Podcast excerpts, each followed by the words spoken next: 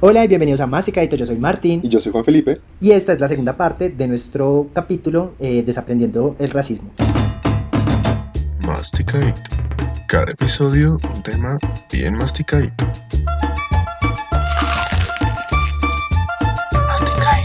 Bueno Martín, y hoy tenemos una invitada súper especial.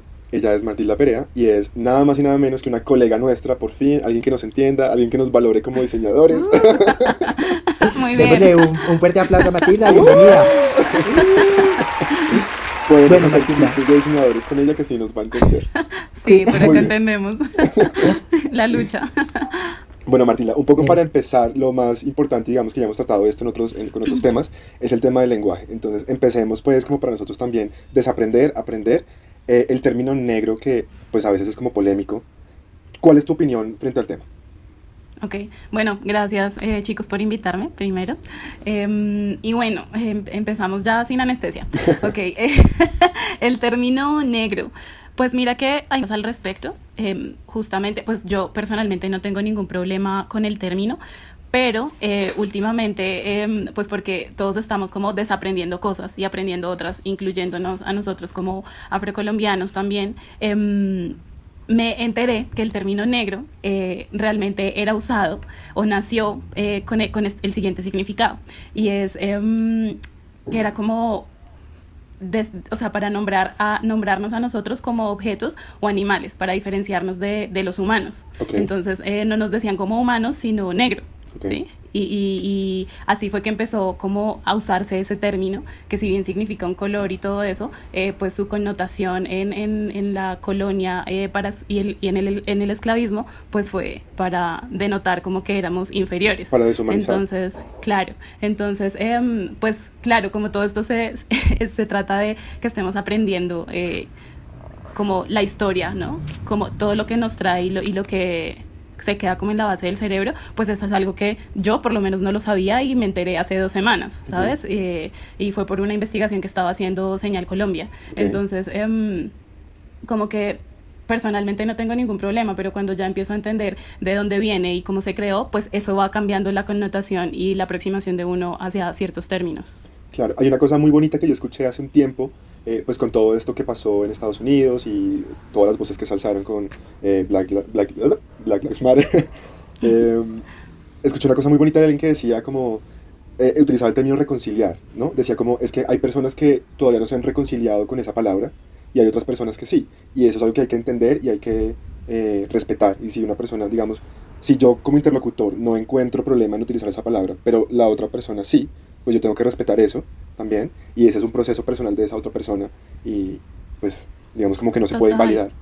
como que aquí también entra algo como que es como el consentimiento, ¿no? Empieza, Ujú. empieza también a jugar eso, em, pues porque, sí, como te digo, personalmente yo no tengo ningún problema con que, con que identificarme como negra, por Ujú. decirlo de alguna manera, pero ya cuando alguien se va a referir a mí, pues ya ahí ya cambia también la cosa, ¿no? Claro. Eh, y pues todo lo que empieza a salir de ahí, negrito, mi negro, mi negra, mi negrito y todo eso que va saliendo de ahí, pues ya son cosas con las que debe haber uno un consentimiento y dos entender que eso tiene una raíz y una historia em, pues para deshumanizar. Negativo. Sí, eso que tú dices de la raíz de la historia me parece súper importante porque hay mucha gente a la que yo le he escuchado decir cosas como, no, pero pues es como un atributo físico con el cual uno puede de pronto diferenciar a alguien. Por ejemplo, en un grupo de amigos, así como está el alto, el flaco, el gordo, está el negro. Pero justamente lo que tú dices creo que es lo que hace la diferencia y es que hay toda una historia detrás de esa palabra que no podemos desconocer simplemente, ¿no? Sí, No, total, y- es que dale tranquilo. No, no, este es tu programa. Pero quería como decir precisamente eso que... Ah, sí, ves, se me fue la palabra. De más que iba a decir una mentira. Em, no, a mí también ya se me fue, ya, adiós. Perdón. A ver si cojo el hilo. Que decías algo súper importante y es el tema del consentimiento. O sea, que asumimos como. No, no, la palabra no es asumir, pero decidimos eh, emplear términos para referirnos a la gente como nos da la gana, pues. Y, y pasamos incluso por encima de si esa persona se identifica o acepta ese término. Y es como, no, es que así te voy a decir porque me sale pues, de los cojones, entonces te digo así, por más que tú me digas de pronto o sea, no tú en este caso, pero que una persona manifiesta de manera explícita que no le gusta que le llamen por algún término y la gente insiste, entonces también es como, lo hemos hablado en otros capítulos, eso es también una falta de respeto y siempre pues pregunte Sí. eh, y adecúese Sí. de acuerdo a cada persona, pues porque todas las personas son un universo, pero efectivamente tiene una carga, la palabra tiene también una carga simbólica grande. Sí, además porque digamos que no, lo que iba a decir ahorita es que no es comparable con eh, alto, bajo, gordo, flaco, porque esas son características físicas que tenemos todos. O sea, indistintivamente de, de la raza o del grupo étnico al que pertenezcas, puede ser tener cualquiera de estas características. Em, no es un rasgo que se usó en ti para denigrarte. Entonces, eso ya, pues ya lo pone en otro contexto y no es comparable. Total. Total. Y hemos visto bastante de tu trabajo en redes, nos gustó mucho lo que haces, para, para todos pues la pueden correr a seguir, es Martilda, les dejamos en la cajita de, re- de descripción sus redes, pero nos impactó eh, algunas de tus publicaciones y va como por esta onda de lo que queríamos hablar hoy, es desaprender expresiones eh, que son racistas y que muchas veces no somos conscientes de ellas. Entonces acá voy a leer algunas de, las, de, las, de los posts que tienes publicados que, pues, que nos llamaron mucho la atención. Entonces dice como expresiones racistas para dejar de decir. Eh, trabaja co- trabajando como negro. Los negros son reamables. Negrito, negrita, mi negro, mi negra. Negra tenía que ser. Todos los negros se ven iguales. No es que yo sea racista, pero. Chistes sobre los penes de los hombres negros. Eres muy clarita para ser negra. Eh, y entonces como que... es- estas son todas las frases, ¿cierto? Que hay ahí. Eh. Y siento que las usamos a veces en la cotidianidad y creemos que no es tan mal, pero entendemos también que hay un, un impacto en, en quienes están escuchando estas frases, o, o no sé si estoy equivocado, Cuéntam- cuéntanos tú. Sí, pues mira, realmente, de hecho por eso quise hacer ese post, eh, pues también a- a- aprovechando como todo el revuelo que, que empezó a ver eh, por lo que estaba pasando en Estados Unidos y yo, bueno, como aterrizamos un poco la conversación a Colombia y, y a esa cotidianidad y, y a pues a lo que yo he vivido y a lo que ha vivido pues mi familia, mis amigos y mm, realmente fue como, bueno, lo voy a poner en frases, en las más comunes. O sea, no, no dije, no me voy a poner a usar a veces cosas que son muy regionalistas, pues porque Colombia podemos ser eh, perfectamente cinco países diferentes. eh, entonces, en cada región hay cierto, eh, ciertas palabras, pero dije, bueno, vamos a usar como las más normales. Y sabía yo que la gente iba a pararse A brincar. de sí. pelo, sí, eso. O sea, yo ya lo sabía, pero pues no pensé que como lo hicieron. Em, pero esas, esas frases son demasiado normalizadas, o sea, están como tan en la base de nuestros cerebros que en mu- hasta mucho, pues en mucho tiempo de mi vida yo misma las hasta incluso o las usé, ¿sabes? O eh, no decía nada aún si me molestaban, ¿sí? Entonces yo era como, no, pues, o sea, ya, pues como que no me envidé, ¿no? Porque eso es lo que le dicen a uno, como no se envidé, eh, no se ha resentido, no sé qué, bla, bla, bla. Pero cuando entendí que eso no estaba bien, porque es que si yo me estoy sintiendo mal, pues es que no están bien. Ujú. Y, y, y si no me estoy sintiendo bien, es porque, pues, eso no tiene una raíz buena, o sea, de- de- desde donde se crearon. Y la gente, eh, pues, ha empezado a reaccionar como, decían como, bueno, eh, mi negrita, es que yo le digo a mi mamá, mi negrita, ¿sí? Y ella no me dice nada, y está bien, como que un, un hijo que tenía eh, su papá negro y su, su papá blanco y su mamá negra, y yo decía, ay, yo le digo a mi mamá mi negrita, o mi papá le dice a mi mamá mi negrita, y yo, pues es que son, o sea, eh, ahí entra el consentimiento uno y una relación afectiva, ¿sí? Yo no puedo entrar a juzgar la relación afectiva que tú tienes con tu mamá, pero tú empiezas a reproducir eso y a decirle a cualquier persona que ves en la calle, mi negrita, ¿sabes? Yo voy caminando aquí por mi cuadra y, no sé, el, el, el señor, el reciclador que es, es el de la zona, siempre me dice a mí, mi negrita, ¿sabes? Y yo, pues, no, es que no soy tuya, o sea, no nos conocemos ni siquiera. Y así nos conociéramos, pues no, no, no soy tuya, no soy Ujú. de tu propiedad. Y es que de ahí nació, ¿sí? Em, a mí nunca se me ocurriría decirle a alguno de ustedes mi blanquito o mi mestizo. O sea, es que eso no se me pasa por el cerebro. ¿De dónde? O sea, como, ¿por qué? Entonces, porque sí pasa al contrario. ¿sí? Y es lo que hemos venido hablando, toda la carga histórica que tiene este tema. Y si bien no podemos quedarnos viviendo en el pasado, el pasado sí nos está dando muchos elementos para no repetirlo uno y para entender cuáles son, son esos comportamientos que estamos usando hoy que ya no son correctos. ¿Sí? También me decían como, un chico me puso como, ay no, pero entonces deberíamos eliminar eh, muchas canciones colombianas, ¿sí? O reescribirlas. Eh, es, es- eso es cultura, eso es Colombia. Y yo sí, es que Colombia es racista, su, cul- su cultura es racista, ¿sí? Y el tema, el hecho de que sea algo cultural no quiere decir que sea correcto y que nos incluya a todos.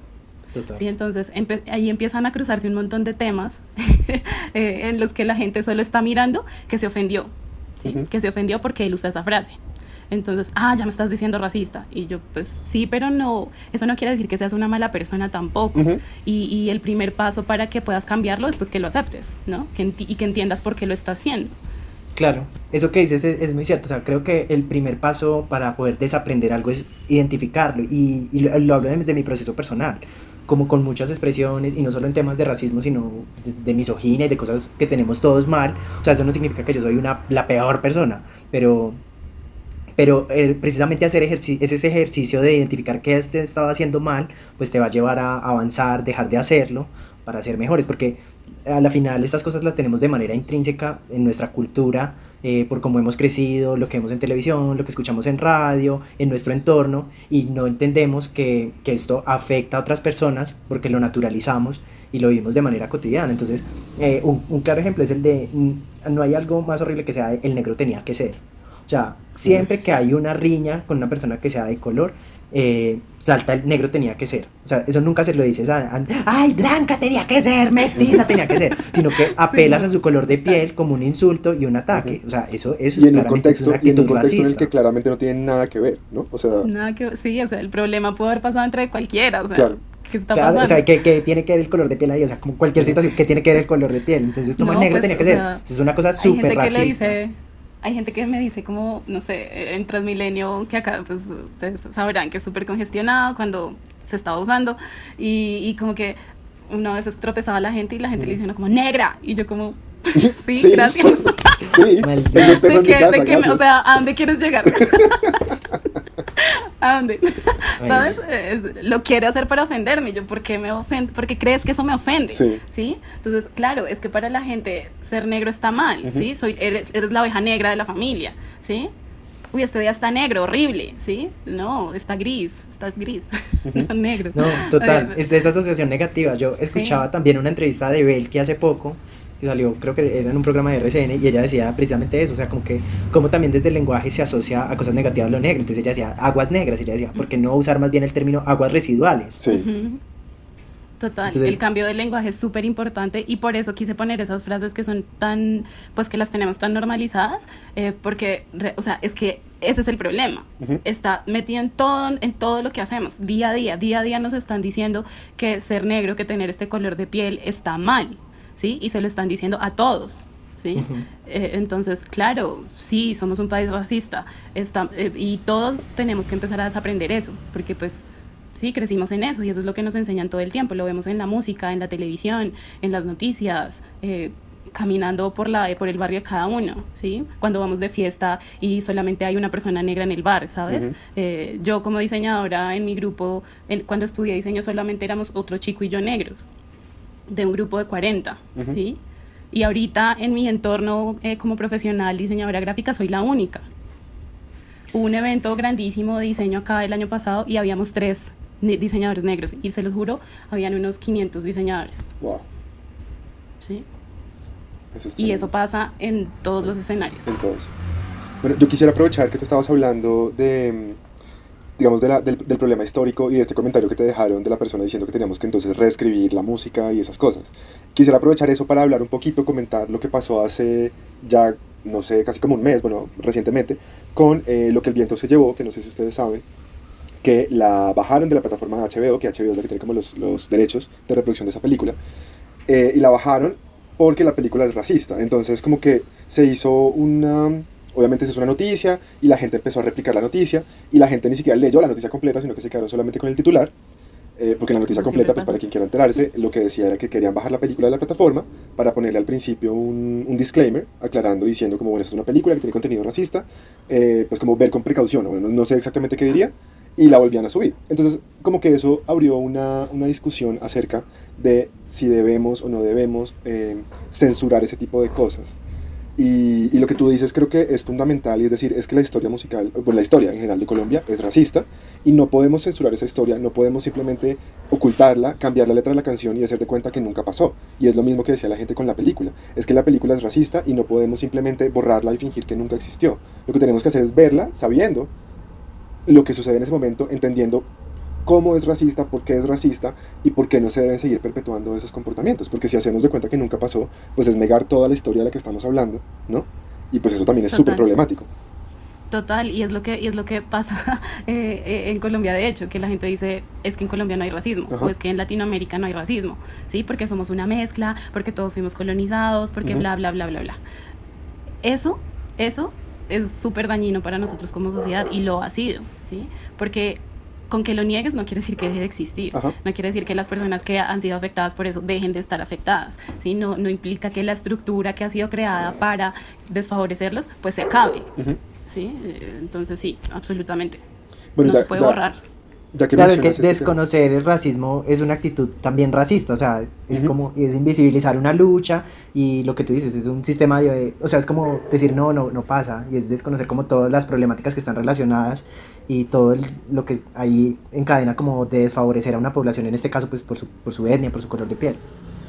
Marti- Martilda, y una cosa que decías ahorita súper chévere, eh, que, con la que me gustaría que siguiéramos, hablabas de, eh, pues del tema en Latinoamérica, ¿no? Y es un término que yo he visto ya en varios lugares, en redes sociales, en varios textos, y es la afrolatinidad, porque está como esta intención de separar un poco el asunto de cómo funciona Estados Unidos, porque como ya decíamos con Martín en el episodio anterior, estamos muy permeados y muy acostumbrados a ver cómo funciona el racismo en Estados Unidos y lo rechazamos y es terrible, pero el, racismo en Latinoamérica funciona completamente diferente. De ese racismo no se habla, de ese racismo eh, muchas veces ni siquiera lo identificamos, que es justamente lo que estamos diciendo. Entonces cuéntanos un poco acerca como de, de cómo funciona ahí esa, esa separación un poco de Estados Unidos y qué es la afrolatinidad. Ok, um, sí, absolutamente el contexto em, histórico otra vez eh, de, de- de Estados Unidos y del resto de, la- del resto de Latinoamérica es súper diferente. Em, si bien porque la- las mezclas que se crearon en, en Latinoamérica fueron muchísimas más, muchas más diversas, ¿sí?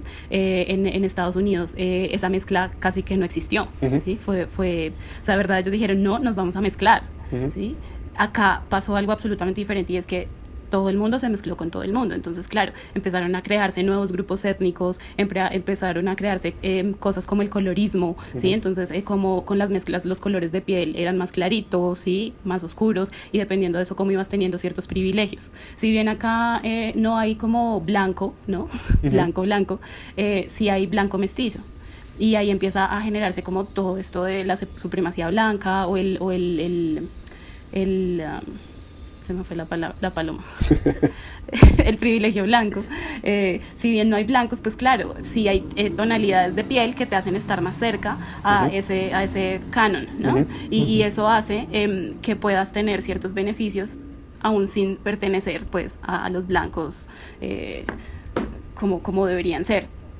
Entonces en, esa, en, este, en este mar eh, de etnias y colores y sabores que se empiezan a crear en, en Latinoamérica, pues empieza a decirnos que somos demasiado diversos, entonces pues no puede haber racismo, ¿sabes? Porque pues eh, hay muchos y además hay- eh, empezaron a haber muchas tonalidades, pero sin embargo, em, claro, al, al haber igual unos que, que tuvieran un color de piel mucho más claro y que se parecieran más a los blancos, pues la estructura se creó de la misma manera, para, por ellos y para favorecerlos, ¿sí? Y con eso ya ya el racismo nació. O sea, con, con que se, la estructura social, económica y política empezara a favorecer a, una- a unas personas por, porque su color de piel era más claro y se parecían más al europeo. Entonces, el, el, el- los afro, el afrolatino, pues, claro, empieza a, a darse cuenta que a pesar de que sí se ha mezclado con el indígena, con el mestizo, pues su nariz sigue siendo ancha, sus labios siguen siendo gruesos, su cabello sigue siendo rizado, sí, porque son características que permanecen em, y esto le genera, le, le, le causa unas desventajas en la sociedad en la que está. ¿Sí? Y de ahí empieza a generar luchas y a tratar de eh, encontrar esos puntos de identidad. ¿Sí? Eh, en los que a través de la música, de cómo nos vestimos, de cómo hablamos, incluso de los lugares donde decidimos vivir, ¿sí? Todo esto empieza a generar esos movimientos, claramente. Eh, es, es como... Estaba escuchando una entrevista en estos días en los que una chica decía, claro, es que la gente dice, no, pero porque los negros solamente viven en el Pacífico, no sé qué, bla, bla. Todo esto empieza a generarse también, pues porque, claro, como entendiendo que en esta mixtura igual seguimos siendo los menos favorecidos, tenemos que empezar, empezar a encontrar lugares donde asentarnos, donde poder crear comunidad, donde incluso alejarnos de Ujú. esa estructura que nos oprime. ¿sí?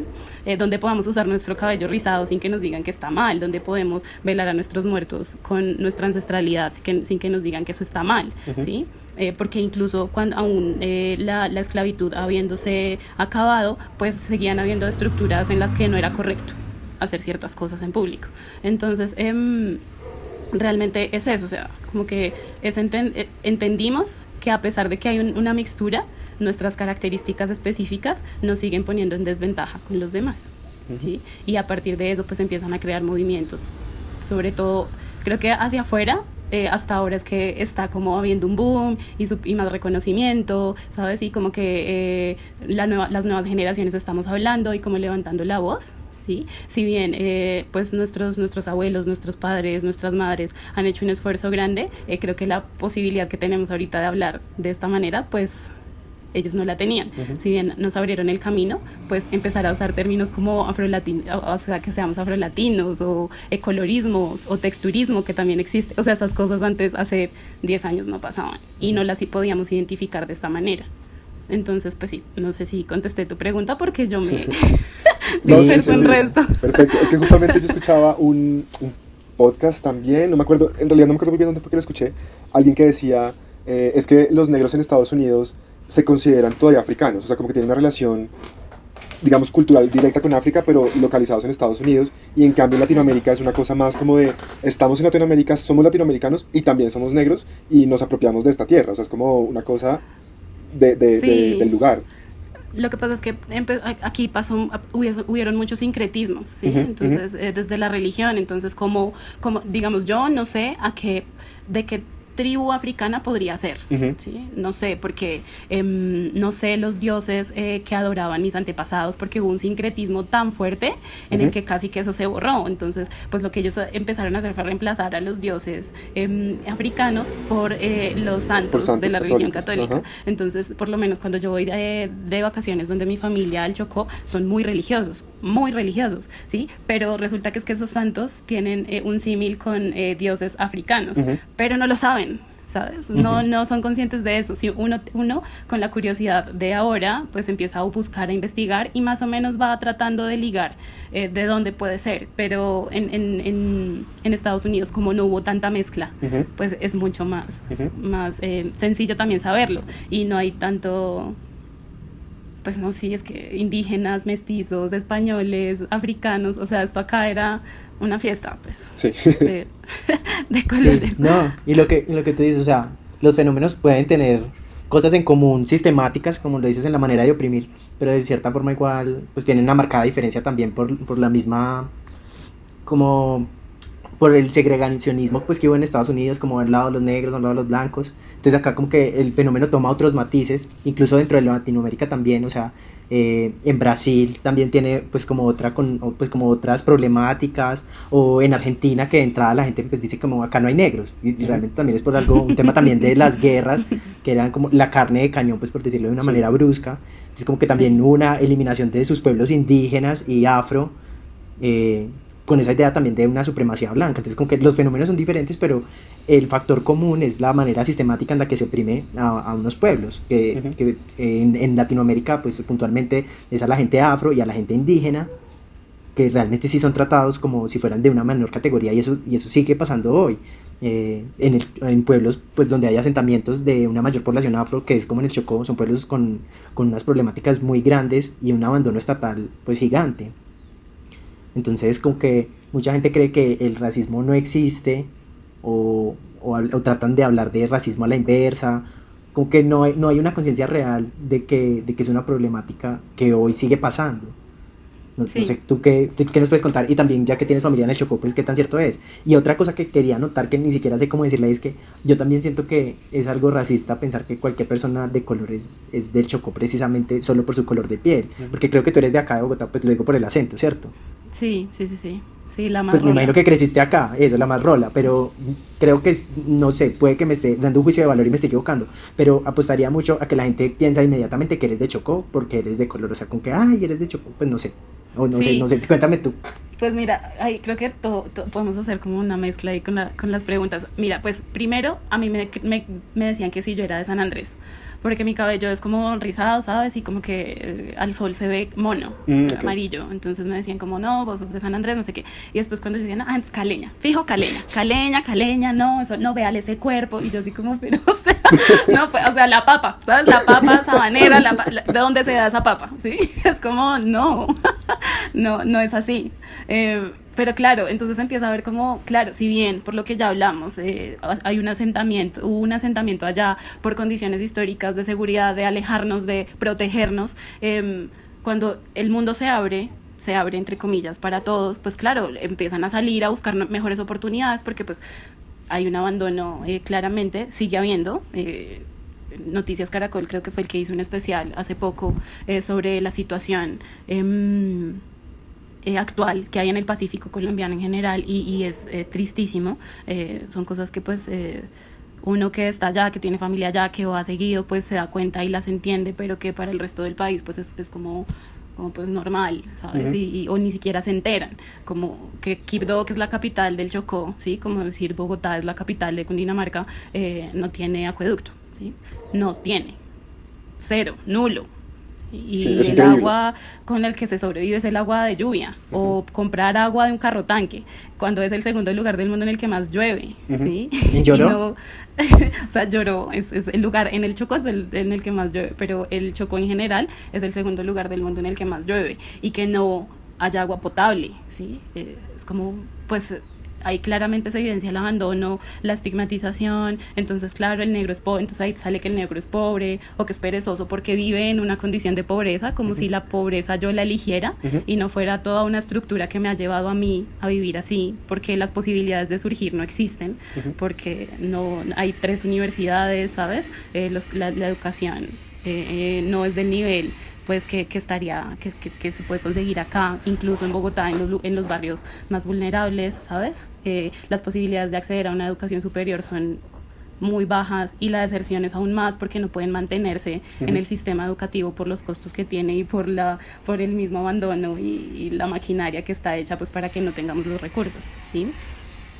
entonces em, todo empieza a ser como una bola de nieve que empieza a recoger todo esto sin, sin querer eh, ser las víctimas, claramente, porque uno, o sea, yo voy y son las vacaciones más chéveres, eh, es, eh, las, son las personas más alegres. Eh, a mí no me gusta ir a misa, pero allá quiero ir a misa porque la música y todo lo que recoge los imaginarios afro es increíble y cómo lo unen con, todo, con todas estas tradiciones colombianas que tenemos es súper bonito. ¿sí? Saber que la mayoría de las músicas del mundo, sus raíces son africanas, todo eso empieza como también a decirle a uno, venga, aquí hay muchísimo y, y pues sería chévere que todo el mundo pudiera ver eso y pudiera como entender como todos los aportes que, que hay de, desde estas raíces para el mundo, ¿sí? Y que no sea solo como, pues, la esclavitud y todas estas cosas que no son chéveres y como estos estereotipos que se empiezan a crear, como si de dónde tienes que ser porque tienes ese color de piel, o sea, con, con, un blanco mestizo pues nunca es, ay, tú de dónde tienes que ser, o sea,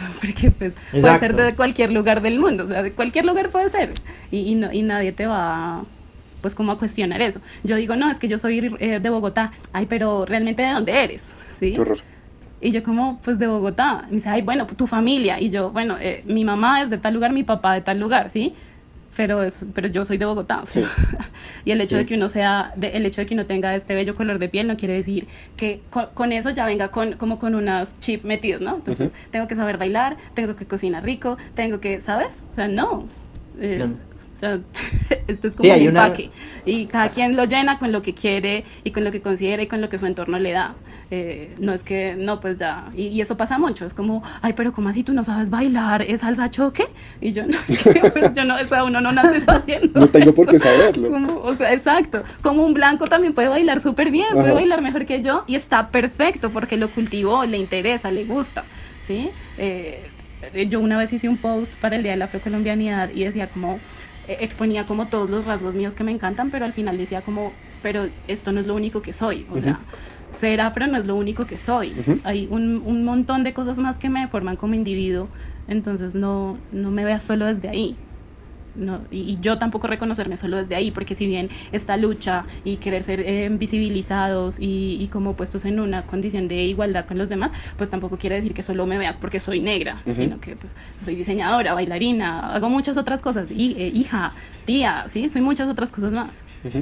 Sí, claro, hay una, un montón, lo que tú dices, se suma a esos prejuicios pues unos prejuicios raciales acerca de, de que es ser negro, entonces también habla mucho como del cuerpo, y hablábamos en el capítulo anterior, era como de la sexualización de, del hombre negro, de la mujer también, que entonces es como, alguna vez escuché un comentario pues que era súper horrible, que era como que, ay, si es negra y no tiene culo, pues fracasó como negra, pues algo, cosas así, que son fuertes, pero son todas esas ideas, ese imaginario fuerte que tiene la gente acerca de, de qué es ser negro.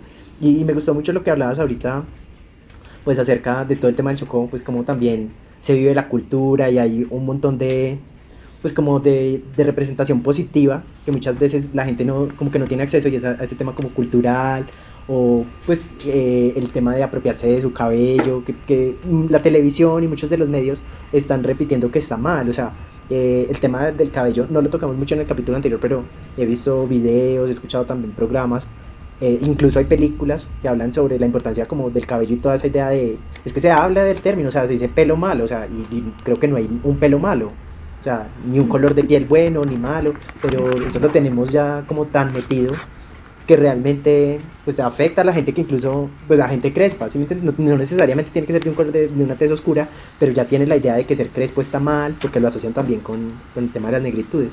Y en el tema de las oportunidades, creo que lo decías muy claramente con el tema del acueducto, o sea, es la capital y no tiene agua, entonces pues claramente hay algo algo que también es sistemático para oprimir a la gente. Y, y lo vemos con, no solo con la comunidad afro, sino con las indígenas también.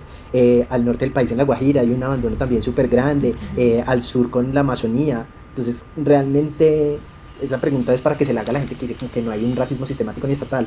porque en estas zonas eh, realmente se dan estos fenómenos? O sea, ¿qué es lo que pasa? Y, y hemos tenido en ese país eh, discursos súper desacertados, como no sé, creo que era un senador, un congresista, lo de, lo de invertir plata en el Chocó es perfumar un pollo, o sea, ¿qué es eso?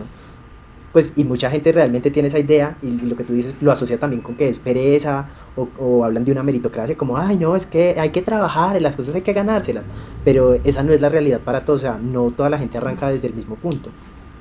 Exacto, eso que dices de que no todo el mundo arranca desde el mismo punto es súper importante y realmente es una de las bases estructurales del racismo uh -huh. y es eh, pues que realmente desde que nacemos estamos en una posición de desventaja, ¿sí? Y no importa cuán inteligente seas, cuánta capacidad tengas, eh, ¿sí? O sea, de verdad puedes ser más inteligente que, no sé, Einstein, pero pues eres negro, ¿sí?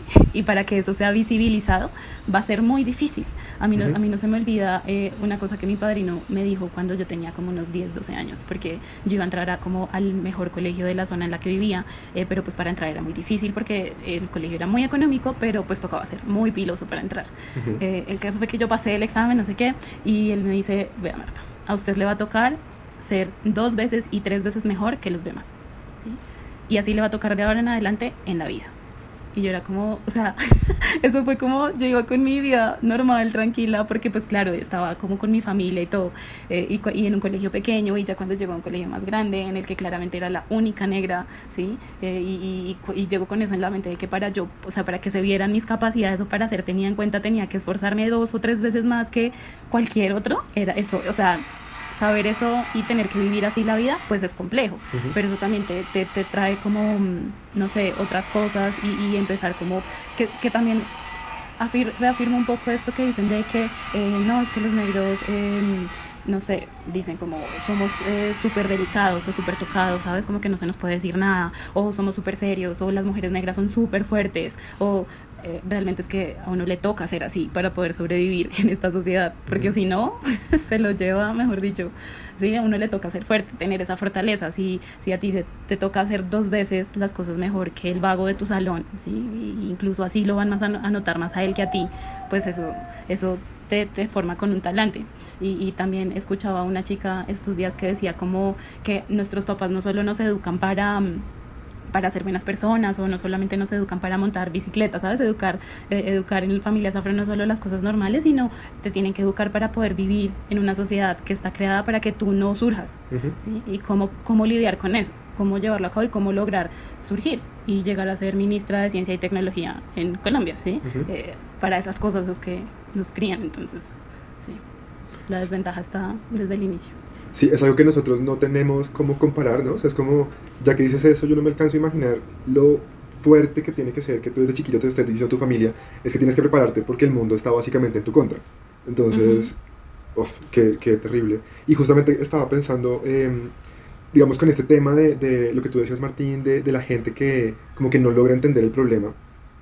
Yo he escuchado a mucha gente que, que, se ha quejado y habla, por ejemplo, que en la Universidad Nacional, y no sé muy bien, pero me imagino que en varias universidades públicas similar, hay un programa específico que se llama PAES, que es para el acceso de eh, minorías étnicas, eh, digamos como un acceso prioritario. Entonces normalmente en cada semestre hay unos cupos que son solamente para ese programa. O sea, un estudiante blanco, entre comillas, porque lo que decíamos, aquí no es blanco. blanco mestizo. Blanco mestizo, se presentan en el proceso regular y estos grupos están especiales para eh, personas, eh, digamos, de minorías étnicas. Y hay gente que, que, que sin creerse racista, digamos, sin, sin ser racista eh, conscientemente, e incluso tratando de ser aliados, se pregunta como, pero ¿por qué? Si esto es como una especie también de segregación, es también como victimizarlos, dar este, o sea, ponerlos en ese lugar también es hacerlos ver diferentes porque no están, no están compitiendo igual que los demás, es como victimizarlos. Y creo que justamente gente que no entiende todavía lo que ya hemos dicho, y es que no todos, en esta carrera de la vida, pues no todos empezamos desde la misma salida, ¿no? Hay unos que empiezan más atrás y otros que empiezan más adelante, y es la misma competencia. Pues ponerlo como, por ponerlo como en un ejemplo. Está buenísimo, sí. Ajá, entonces es gente que no entiende que estas, estas, estos programas, por ejemplo, no se encargan de victimizar a, a, una minoría étnica o desfavorecida, porque de pronto ni siquiera es una minoría. En muchos casos de pronto no es, no es una, una cosa de números, que sean menos, sino que están menos favorecidos por, por su contexto social. Eh, y no entienden que es que esta es una, un empujoncito para tratar de hacer que esa persona salga del punto de salida real y no desde mucho más atrás. Sí, como disminuir la brecha que ya existe Exacto, desde el comienzo, brecha. sí. Exactamente. Ujú. La brecha racial, mira, hasta llevamos no sé cuánto tiempo y hasta ahora sale el término, que es bien importante.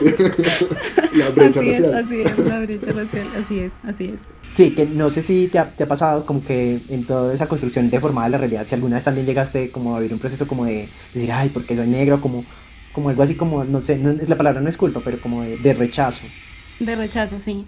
Uf, un montón. O sea, de verdad, es como, además porque, mira, atándolo a lo que hablabas de los niños, uno cuando, cuando es chiquito como que no tiene la conciencia muy bien de, de- del, entorno y, y de todo esto a lo que se va a tener que enfrentar. Entonces uno está en su inocencia, bello, divino, hasta los di tú, cuatro o cinco años. Eh, uno la mayor parte del tiempo convives con su familia, ¿no? Y está como en ese, en ese eh, entorno seguro. Y cuando sales al, al mundo, al colegio y, o al jardín y el niño, el, el niño o tu compañerito te ve y se pone a llorar porque, eh, ¿sabes? Eh, no entiende, no entiende porque yo no me veo igual que él. ¿sí? Desde ahí tú ya empiezas a decir, hay algo mal conmigo. O sea, porque cuando el otro me ve llora. ¿sí? Desde ahí ya es como un choque y uno dice, bueno, algo como que no está bien, tal, tal. Claro, el niño tampoco sabe el por qué llora, pues porque es que él nunca había visto una persona negra porque su entorno es todo blanco. ¿sí? Entonces él ve, o sea, él no entiende qué está pasando. En tanto, por, por, porque nos, esa, esa brecha que, de la que ya hablamos, pues sucede desde ahí también, como, porque, porque no estamos todos, si somos tan diversos, porque no estamos mezclados siempre? Porque, porque en todos los entornos no nos vemos. Porque un niño, un niño cuando ve a otro de, de un color más oscuro se asusta, ¿sí? Eh, Claro, también porque le habrán metido en su cabeza pues que eso está mal con alguna referencia que habrán hecho. Entonces, esa confrontación con uno mismo y uno no entiende qué está pasando, ¿sí? Entonces, lo, lo que uno entiende es que algo está mal con uno, no con los demás, con la sociedad, sino con uno porque uno está muy chiquito. Entonces, eh, luego eh, todas las amigas, mi- mis amigas, como ya les dije, siempre yo era la negra en todo lado, entonces eh, la única, entonces todas mis amigas blancas con su pelo largo, divino, lacio, ¿sí? Y yo con, mi, con, mi, con mis crespitos súper chiquitos y, mis moñitas, ¿no? Mis chaquiras de colores, entonces yo llegaba y todo el mundo era a quererme tocar y yo era, pero ¿qué es esta vaina? O sea, porque quieren tocarme todos el cabello? Pero yo no soy un perrito, no soy un peluche, o... entonces ahí también empieza a haber como un rechazo hacia lo que soy. Entonces, mami, no me, no me pongas tanta vaina, ¿sí? O no, ya no quiero que me hagas trenzas, ¿sí? O ya, me, o ya tengo la edad suficiente para alisarme el cabello. ¿sí? Sí, yo quería que llegaran rápido mis 15 años para alisarme el Para cabello. paralizar tu pelo. Y que dejaran de ponerme chaquiras y trenzas para que dejaran de andarme tocando. ¿Sí? O para hacer la que resalte mucho, porque entonces era la que resaltaba. O sea, en educación física yo corría y cha, cha, cha, me sonaba todo el tiempo. ¿Sí? Entonces, y todos molestaban, porque, ay, Marta suena, ay, viene Marta porque suena la chaquira, ¿sabes? Pero si hubiera habido más, o si eso fuera normal, pues, o sea, nadie andaría pensando en que es que soy yo porque suena mi, mi pelo, ¿sí? Entonces, bueno, me alicé, era horrible. eh, O sea, uno, uno dice, "Ay, ya me parezco un poquito más a mis amigas, ¿no? Ya al menos tengo el pelo liso. Al menos me puedo poner eh, eh, los palitos chinos, esos que estaban de moda eh, cuando yo estaba en el colegio. Sí, al menos ya me puedo poner eso y ya me acerco un poquito más a lo que es normal. Eh, y bueno, así duré mucho tiempo hasta que entré a la universidad y entonces dije, bueno, como que estudiar diseño fue una buena elección también porque si bien era la única negra, eh, como que al ser un mundo más creativo y todo eso se presta más que explores con tu, con tu cuerpo, con la manera de vestirte, ¿sí? Y eso era lo que necesitaba, como el espacio para hacer eso y explorar las identidades que podía yo tener. Y, y pues ya hasta que ya hace unos años ya dije, no, ya no me voy a alisar más el pelo y voy a andar con mi cabello crespo y voy a aprender a peinármelo y voy a explorar mis estilos. Entonces, ustedes me ven en un mes, voy a ser otro ser humano porque ya cambió mi cabello. Entonces, y eso es muy bonito, ¿sí? Entonces es como entender que esas cosas que le hacen creer a uno que están mal o, o, o con las que uno mismo empieza como a pelear, pues ahora dice, es que ese es mi, ese es mi, mi privilegio, por decirlo así, ¿sí? Poder cambiar de estilo todos los meses, poder ponerme estos colores, poder poner- ese, ese es mi privilegio. Y creo que es desde ahí donde debemos empezar a pararnos, pero esa reivindicación con uno mismo es muy larga y, y a veces ni siquiera llega, a veces nunca llega. Claro. Y, y ha ido cambiando también, como con lo que empezamos hablando, que era de esas representaciones. Creo que antes era más inusual ver a pues, una persona afro con su cabello crespo o pues como apropiándose de su cultura con todos estos elementos, como ahora podemos ver cantantes, por ejemplo, como Goyo, que también creo que es un referente de estilo, de moda, que lleva Total. su cabello de diferentes maneras, el tema de los turbantes y eso, y creo que, creo que somos contemporáneos, más o menos, y mientras crecíamos no encuentro tampoco como esas figuras de lo que tú dices, o sea, había algo que canónicamente era bello y estético, y lo hablábamos ahorita al comienzo como con el tema de las muñecas, pero era esas referencias a- al cabello liso, como unas referencias estéticas muy marcadas como por, por la identidad de otras, de otras etnias. Pero creo que hoy cada vez eh, surgen más representantes de, de esta variedad y de diversidad, pues que a la final somos los seres humanos. Un paréntesis Sí, que quiero hacer, perdónenme, aprovechando lo que dices, Martín, de, de, por ejemplo, el cabello liso, ¿no? Como canónico. eh, una cosa que quiero decir es como, ahí, ahí entra la supremacía blanca, ¿no? Porque el cabello liso se ve lindo porque es blanco, no porque sea liso.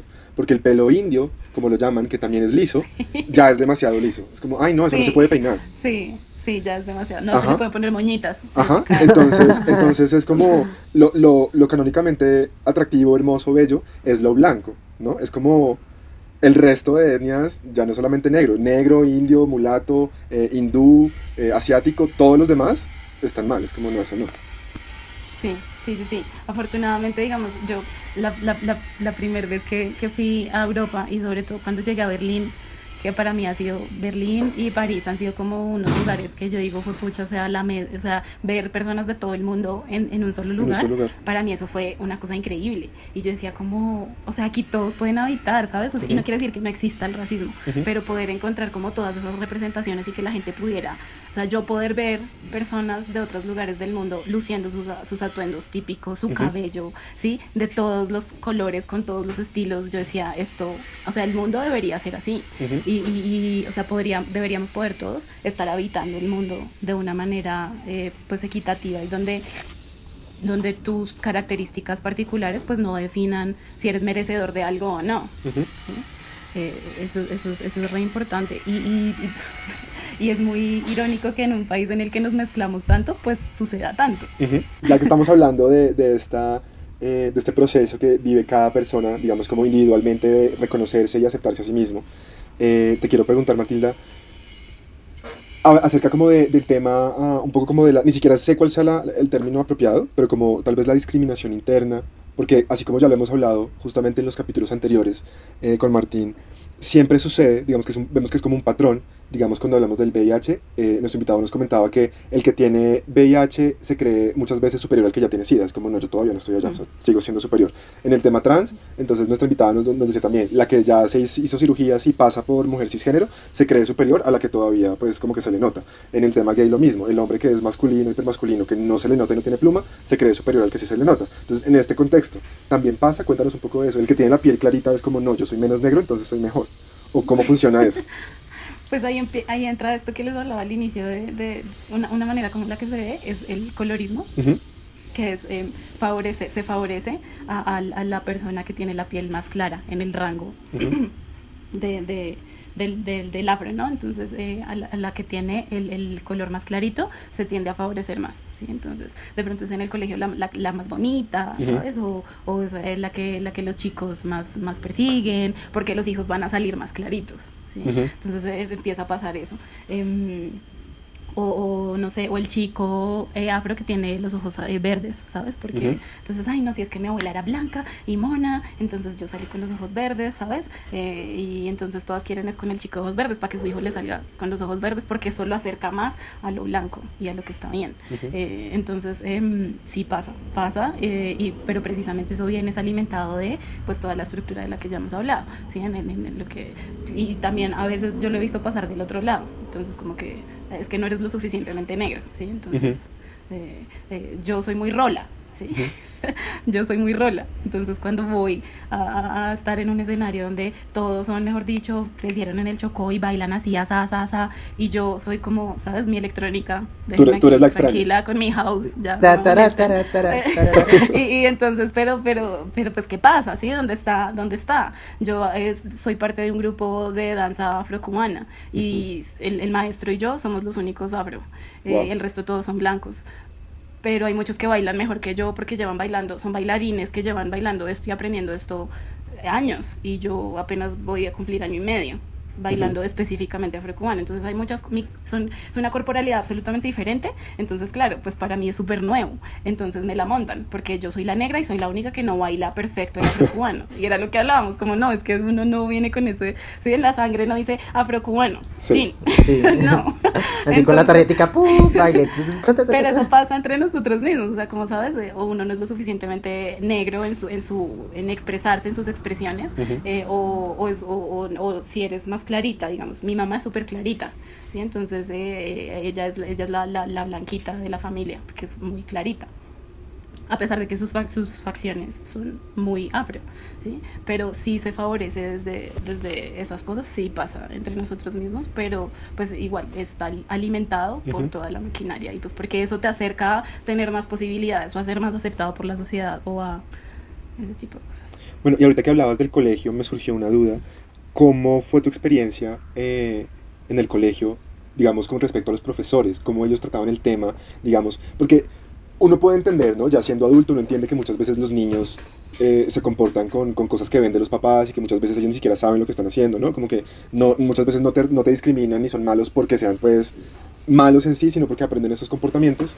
Entonces quiero preguntarte cómo, cómo los profesores o pues los adultos eh, manejaban eso Ok, pues la mayoría como que hacían caso omiso, o sea, uh -huh. yo digamos que afortunadamente en, en, como en mis entornos cercanos no he sufrido mucho como una discriminación muy eh, eh, como potente, ¿sabes? Sí, como que ah, como agresiva. Pero sí, sí agresiva, pero sí hubo eh, sí hubo un par de compañeros en el colegio que no no, o sea, cero. Uh -huh. Los manes eran skinheads y esas mierdas y entonces ya sabes como que se creían pues eh, la supremacía en toda su eh, y, y, nunca nunca un, un, un, profesor como que habló de eso uh -huh. abiertamente, como que, ¿sabes? Como que eso no está bien o, o, no es correcto o mira que tienes una compañera que no se siente cómoda con eso o uno, uno expresándolo.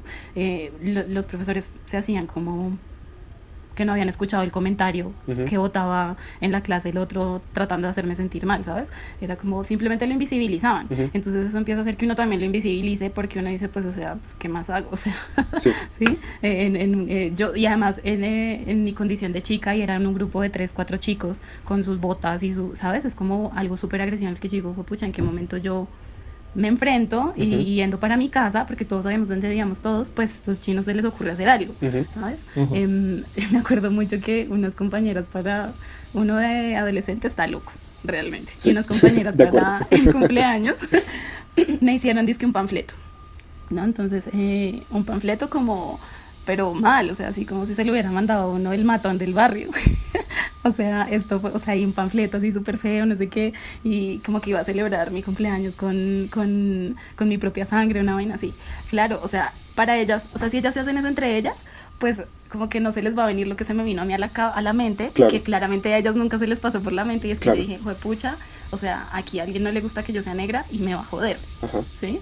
Y cuando yo me puse así súper mal y como que mi mejor amigo, no, yo la llevo a su casa, no sé qué, ya ahora la recojo todos los días, porque como que yo, o sea, eso era lo que a mí me preocupaba y ellas como, ay, a nosotros nunca se nos pasa eso por la cabeza. Claro. Entonces también es como uno entender como las, o sea, nunca podrías saber qué cosas despierta en, en, en la cabeza de uno, en los sentimientos o ciertas situaciones ujú. porque pues son condiciones diferentes. Entonces eso es, es bien denso y creo que los profesores no están preparados para eso, como que no saben cómo manejarlo, entonces prefieren invisibilizarlo. No sé ahora, pero yo no creo que haya cambiado mucho realmente, o sea, No, no, tampoco creo. Sí, no. creo que eso sigue pasando mucho, como que pues no es mi problema. Más bien, más bien tú cállate, tú no digas nada, tú Ujú. sé, ¿sí? No te vengas con el cabello así para que no te molesten. Ujú. ¿sí? No te vistas así para que no te digan. Lo que nos No seas así, no seas Sí, asá para que- exacto. Ujú. Claro, o sea, yo entiendo, o sea, como que ya estoy balbuceando horrible, pero tengo como identificación en el tema de, exacto, como de ese silencio cómplice también de, Sí. del, en, el, en el ámbito educativo, pues en el tema también de, por ejemplo, de la homosexualidad, pues que hay un silencio cómplice que es como, mm, no, no sé, o sea, y no hay como educación en, temas de papaya, diversidad. ¿sí? Sí. Exacto, y no hay educación en temas de diversidad, y no solo hablando de diversidad sexual, sino de diversidad étnica, de costumbres, de religiones, o sea, eh, creo que es hora también de evolucionar el sistema educativo y no solo ir y dar cátedra de contenido, sino eh, formar a la gente también en, en todos estos temas de, de género, de diversidad, de, de cultos, de pues como ese respeto a todo el espectro, porque mucha gente la pasa mal en el colegio precisamente por eso, porque hay unos cánones como establecidos y hay una heteronorma de cómo debe ser todo, eh, que es la parejita y, y son blanquitos y los niños son así, asá. Es como que no hay espacio para la diversidad en ningún aspecto y, y eso tiene que cambiar pues para que también como sociedad podamos crecer y avanzar. Total, y lo que dices de, de, de la educación y de lo que nos enseñan en el colegio, o sea, es como eso ya tiene que cambiar, o sea, esos libros deberían ya quemar esa vaina y empezar a enseñar las, la historia y las realidades como son y Ujú. empezar a, educar desde ahí, o sea, desde las realidades que tenemos y cómo hemos llegado a estas realidades y cómo las transformamos.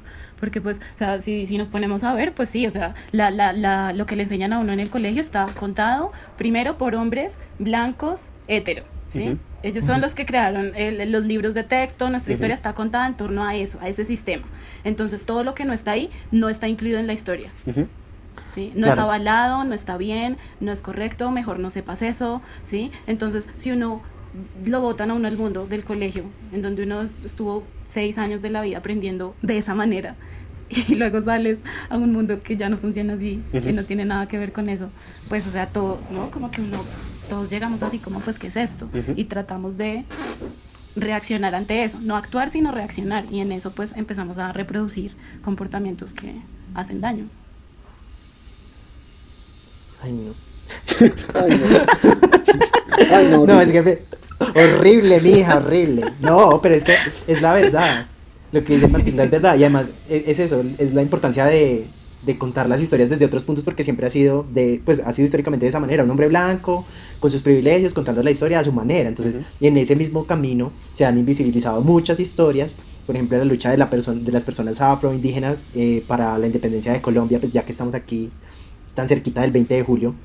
Eh, toda, esa, toda esa gente también que hizo parte tiene unos roles secundarios o invisibles, pues si me entiendes, ahí no había como un líder, no había un Ujú. líder en una batalla, nada, sino que eran como autómatas según la historia y, y sabemos pues que Ujú. ahora sabemos que no es así y eso en, en miles de campos, en el arte, en la música, eh, entonces también es como un foquito rojo para todas, todas esas cosas del sistema educativo que es hora de reinventarse y no solo en temas de historia, sino en reeducar y, y reevaluar muchos de los conceptos y de las ideas que tenemos acerca de, de cómo vivir en sociedad, que creo que es lo que hace falta, o sea, respetar al otro y, y darse cuenta de, de los privilegios para también cambiar y transformar pues esas realidades de otras personas. Sí, y esto que, que dices Martín me lleva a otra cosa, a otro tema, y es que no solamente el blanco es el que escribe la historia, ¿cierto? Y la escribe a su acomodo, sino que también el blanco muchas veces se apropia de la historia de los otros grupos a su Ah, conveniencia, cuando le conviene. Entonces aparece un término que ha estado, digamos, eh, creciendo últimamente, es una cosa que ha pasado siempre, pero digamos como que hemos tomado conciencia de eso recientemente, y es la apropiación cultural. Entonces, pues, eh, digamos que en Colombia justamente, y seguramente en Latinoamérica tenemos este, esto que ya hemos hablado, que estamos tan mezclados, y esta falsa idea de que todos somos iguales, todos somos una mezcla, bla, bla, bla. Y eso muchas veces nos lleva a apropiarnos de, de expresiones culturales que no nos pertenecen, ¿no? Como que creo que caemos incluso en eso con más facilidad que tal vez en Estados Unidos, donde lo que decíamos, la cosa es más separada, entonces es mucho más evidente, mucho más fácil de ver cuando un blanco se apropia de, de, de algo que no le pertenece. Aquí es un poquito más difícil justamente por esa mezcla en la que vivimos, pero igual pasa. Entonces, cuéntanos cómo también tú, tú cómo lo ves, cómo lo vives, ese, ese asunto, cómo lo interpretas. Sí, la apropiación cultural es, es un tema delicado, ¿no? Como, o, o más que delicado, es como tiene unas fronteras todas extrañas. Eh, y, y también por las particularidades que, de las que hablabas eh, sobre, sobre nuestra situación cultural en Colombia. Yo la verdad lo que siento es que esa apropiación cultural sucede desde un desconocimiento. Ujú. Eh, porque realmente es porque, ay, me gustó, me gustó, me gustó esa telita que, que, que usan tan linda, ¿sabes? Ujú. Ay, la voy a coger y me la voy a poner. No, ni siquiera sé cómo se pone, ni Ujú. por qué nació, ni ese patrón que significa, ni el nudo aquí en el pelo porque es, ¿sí? Ujú. Entonces, eh, todo, realmente todo eso sucede desde un desconocimiento, porque en tanto yo me intereso por conocer algo, creo que en esa misma medida empiezo a respetarlo y, a- y, y entiendo si lo puedo usar o no. Y eso, eso para mí es esa- esa- esos límites todos difusos. Una chica una vez me preguntaba en el grupo de afrocubano, me decía, eh, oye, ¿a ti te molestaría si yo me hago trenzas? Como Ujú. estas mismas que yo tengo hoy. Y me dice, y yo le dije, pues no sé, o sea, pues no creo. Ella dice, pero es que eso es apropiación cultural, ¿no?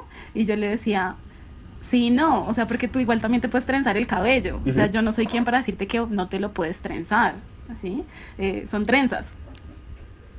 ¿Quién soy yo para decirle a ella que no se puede trenzar su cabello? Sí. ¿sí? Pero, claro, hay tipos de trenzas que Ujú. significan ciertas cosas, que Ujú. se usan en ciertos rituales. Hay ciertos tipos de peinado, o ciertos tipos de turbante, o ciertos tipos de traje que no son para disfrazarse, ¿sabes? O no son para andar por la vida con ellos campante. Entonces, ahí es cuando ya empezamos a pasar esa frontera en la que ya no es que tú lo puedes hacer porque eres un ser humano y tienes cabello y te puedes trenzar, sino porque es que eso tiene un significado eh, que debes entender, respetar y saber si es apropiado que lo uses o no. Por ejemplo, Shakira cantando el waka waka. Por ejemplo. Mejor dicho, se nos vienen los fans de Shakira encima. Solo dejar eso ahí y me retiraré. Y me retiraré en silencio. Sí, porque es, que, porque es que digamos que yo siento que en, nuestro, en nuestro, nuestra posición de latinoamericanos justamente sería fácil justificar como no, es que yo me veo blanco, pero seguramente tengo algún ancestro negro, entonces como que eso me da derecho a, eh, digamos, como apropiarme de, de esas cosas. Entonces creo que sí es como delicado, particularmente en nuestro escenario latinoamericano, creo que lo hace aún más difuso y más difícil de tratar. Sí, total, Pero- además. Dale. además que tampoco, o sea, incluso yo puedo usar mal ciertos códigos, ciertos símbolos, porque no, claro, no, no los conozco, no los entiendo bien porque no estoy allá. ¿sabes? O sea, el hecho tampoco de que mi color de piel sea este, quiere decir que yo puedo llegar también y coger y usar todo a mi antojo, tampoco. Porque lo que les digo, la raíz de esto es un desconocimiento que hace que yo tergiverse las cosas y haga con eso lo que no se debe. ¿Sí? Tanto lo afro y lo indígena, que acá también con las prácticas indígenas esa vaina se ha tergiversado demasiado. ¿sí? Se usan sus rituales para unas cosas que no tienen nada que ver y, y todo eso empieza desde un desconocimiento hasta... ¿sí? Sí, creo que la clave está mucho en algo que decías ahorita, y era cuando logras entender el por qué lo estás haciendo y, y el por qué lo quieres llevar y no es simplemente como un acto pues de, de banal y de moda, sino que como dices hay, hay ciertas, ciertas cosas que, que tienen un significado mayor, que es algo ritual o, o que tiene una importancia para esa comunidad y si de pronto lo entiendes, lo haces con respeto y lo, pues si hay algo más atrás de, pues como que hay algo detrás de peso, creo que está como, entre comillas, pues permitido, porque tú dices lo que decías a la final, pues es el pelo de todo el mundo y pues a la final se lo hará, pero como como un acto de respeto y de solidaridad con una comunidad, pues también deberías entender qué hay detrás. Lo decías con los, con los rituales indígenas, que mucha gente lo cogió fue como de parche, pues, y de droga, pero no entiende toda la ancestralidad y toda la cultura que hay detrás de muchos de estos rituales. Y creo que también, ah, ah, para sumarme a eso, Martín, como dar el crédito, yo creo que es como una cosa importante, porque siento que, por ejemplo, eh, he visto mucho que en colecciones de, de moda pasa eso, y creo que es tan sencillo como decir, mira, me inspiré en esta cultura que hace esto y esto, porque yo también creo que, digamos, personalmente no creo que esté mal que, no sé, un diseñador, por ejemplo, colombiano, que sea muy blanco mestizo, y de pronto eh, encuentra como una, una cosa que le gusta, una inspiración que le llama la atención de un grupo étnico indígena o afro, y lo quiera eh, utilizar para su colección y darle visibilidad, no está mal siempre y cuando lo explique y lo diga. Como, mira, me inspiré en esto y lo hacen estas personas que viven aquí, que habitan ese territorio, en estas condiciones, y es muy lindo por esto y esto, y estoy utilizando mi plataforma, mi, mi privilegio, para mostrarle al mundo esto tan bonito que ellos hacen, y pues que, y como yo me inspiro de eso. Entonces como, creo que es tan sencillo como eso, reconocer y dar crédito a, pues a quien corresponde. Bueno, Martilda, y este podcast pues nació como una especie de decálogo de cómo no ser una gononea con muchas cosas que la gente pues hace mal. Y ya aquí te dejamos carta abierta para que nos cuentes o nos digas lo que tú quieras sobre cómo no ser una gononea con la, pues, con la población de, de piel diversa, pues, y así con las etnias distintas que habitan este, este territorio.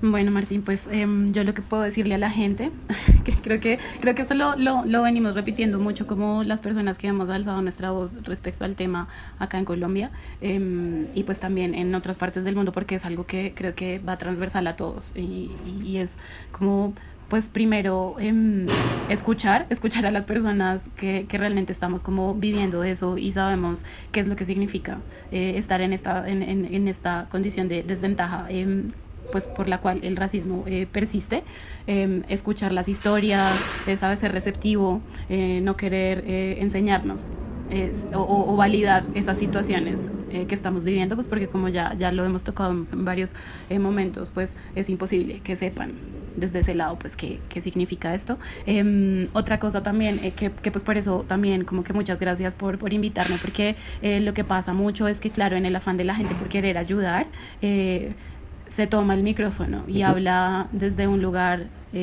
que si bien es eh, como loable y, y quiere eh, eh, contribuir, pues no, no lo está haciendo de la mejor manera, pues porque no puedes hablar de algo que no entiendes o que no has vivido que, y que no podrías hacerlo, por más que quisieras desde tus Apropiación entrañas. cultural, les estamos diciendo, apropiación cultural. Por eso vamos a borrar el capítulo anterior.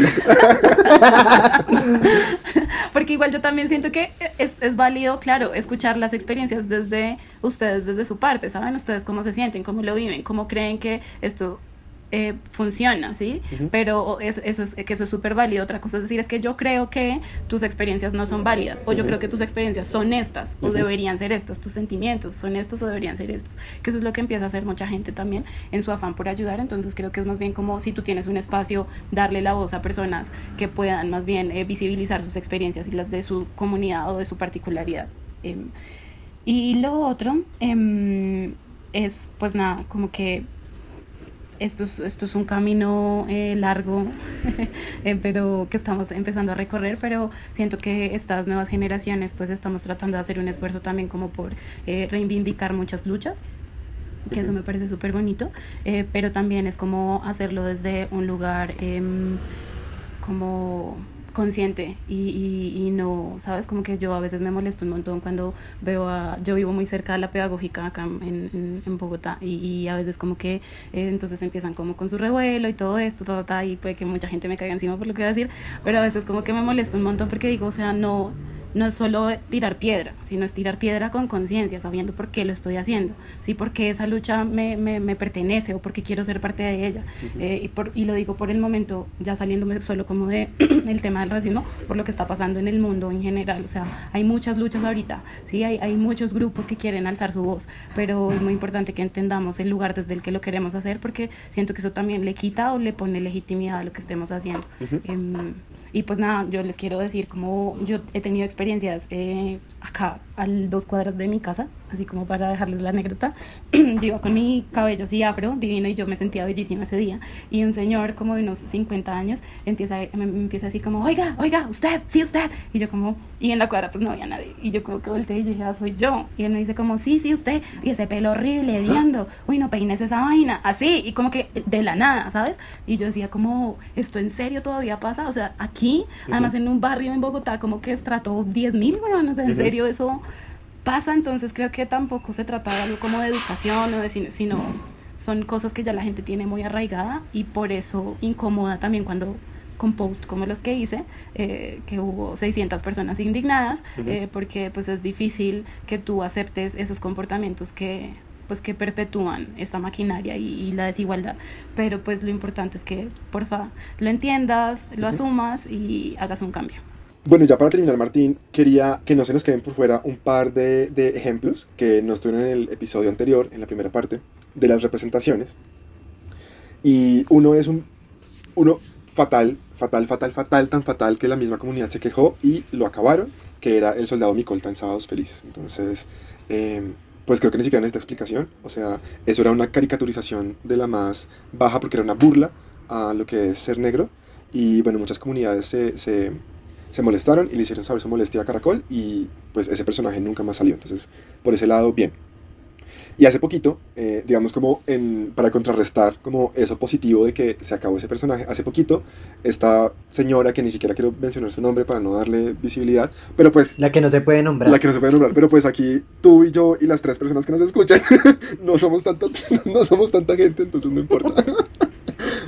La EPA Colombia haciendo un, en, un, en un en vivo, ya sé, ya sé, en un en vivo se pintó la cara de negro y empezó a burlarse de, la- de las personas negras y no solo a burlarse, sino a hacer comentarios del tipo, ay, esos negritos como como pobrecitos con esa nariz tan fea, esos muchachos, no, no, no, no, cosas como, no, tienen muy buen cuerpo, pero ay, no son tan feitos de cara y cosas por el estilo. O sea, en pleno 2020, este remedio de ser humano sale con esos comentarios. Y, más, y más después, no- más después de toda la visibilidad de, de- de- de, pues del tema que se ha dado con lo del movimiento y el asesinato de este hombre en Estados Unidos. Es decir, es un tema que está en boga y aún así la, la mujer pues lo utiliza para burlarse y para empeorar la situación. Entonces, pues fatal, no la sigan, por favor, al que conozcan que siga a esa señora. Ni busquen el video. No, mejor no dicho, lo o sea, busquen, no lo busquen. Aquí, lo- A esa mujer, si usted está cerca, quítele el celular, por favor. Si escuche este mensaje, si usted está cerca de Equipa Colombia, por favor, quítele su celular. Va a hacerle un Sí, bien a la sí. comunidad. Ya, No, nosotros- ni esto no es ni un robo, es un bien, a la, un servicio a la comunidad, por favor. Quítenle el celular a EPA Colombia. Sí, no, no, no, esto no...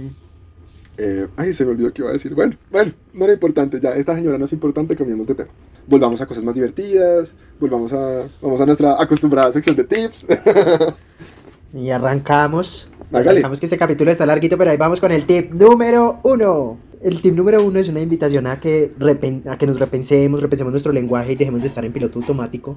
eh, con las expresiones que hablamos un poco al principio, que ya las decimos por costumbre, pero pueden afectar a alguien que esté cerca. Como decía ahorita Martilda, no sabemos el poder de esa palabra, cómo puede impactar a, otra persona. Entonces, eh, empecemos a desaprender y a sacar de nuestro lenguaje todo esto y a estar en piloto automático y miremos cómo estamos hablando y qué connotación realmente tiene lo que decimos. Bueno, mi tip número dos va a ser em, dejemos de celebrar y de elogiar y de enaltecer lo blanco. Una cosa que ya habíamos dicho en, la parte anterior, cuando, cuando un niño sale blanco en una familia y es como, ay, tan bonito, tan blanquito. No, dejemos de hacer eso y aun si usted tiene la necesidad de decirlo, no lo diga, no lo diga. Tip número 3. Bueno, por la misma línea de todo el capítulo, mi recomendación es eh, que identifiquemos todas esas conductas y comportamientos que tenemos que son racistas. O sea, eh, creo que muy pocos se salvarán de, este tipo de cosas. Eh, A mí me ha pasado, a Juanfe le ha pasado, y eso no nos hace malas personas. Simplemente eh, el camino para desaprender es primero identificar las cosas que estamos haciendo mal, como ya lo hemos dicho, eh, con comentarios, con acciones, con ideas que tenemos de, de cierta manera muy en, en nuestra ADN como cultura. Entonces el primer paso para dejar de hacer algo mal es identificar eso que estás haciendo mal. Entonces mi invitación es eso en este tip número 3, a que desaprendamos el racismo y, a- y aprendamos primero a identificarlo para, para poder dejarlo atrás y darle Total. un portazo a esto. Total. Y con eso, entonces voy a mi cuarto tip, que va ahí muy de la manito.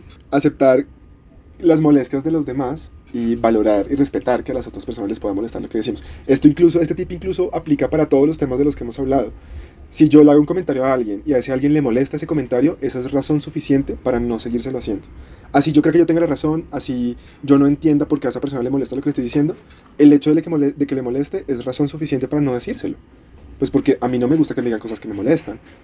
Entonces simplemente aceptemos cuando alguien nos diga, mira, no me gusta que me trates así, no me gusta que me digas esto. Está bien, no te lo digo y ya está. Es una cosa de respeto y empatía. Tip número 5. Dense un abrazo y un beso por llegar hasta acá porque qué capítulo tan largo. ¡Ah! Aplauso. Aquí, meter efecto de aplauso ahí. Va. Gracias. Bueno, no siendo más, recuerden seguirnos en todas nuestras redes sociales. En Instagram aparecemos como Masticadito el Podcast y en las demás plataformas, YouTube, Spotify, Apple Podcast, Google Podcast, etc. Estamos como Masticadito. Yo, mi Instagram es mrtnmc. El mío es Confection, pero tacho ahí. Algo que, nunca, equivocar. algo que nunca hemos dicho y que creo que, pues, ¿cuántos capítulos llevábamos? ¿Cuántas horas juntos?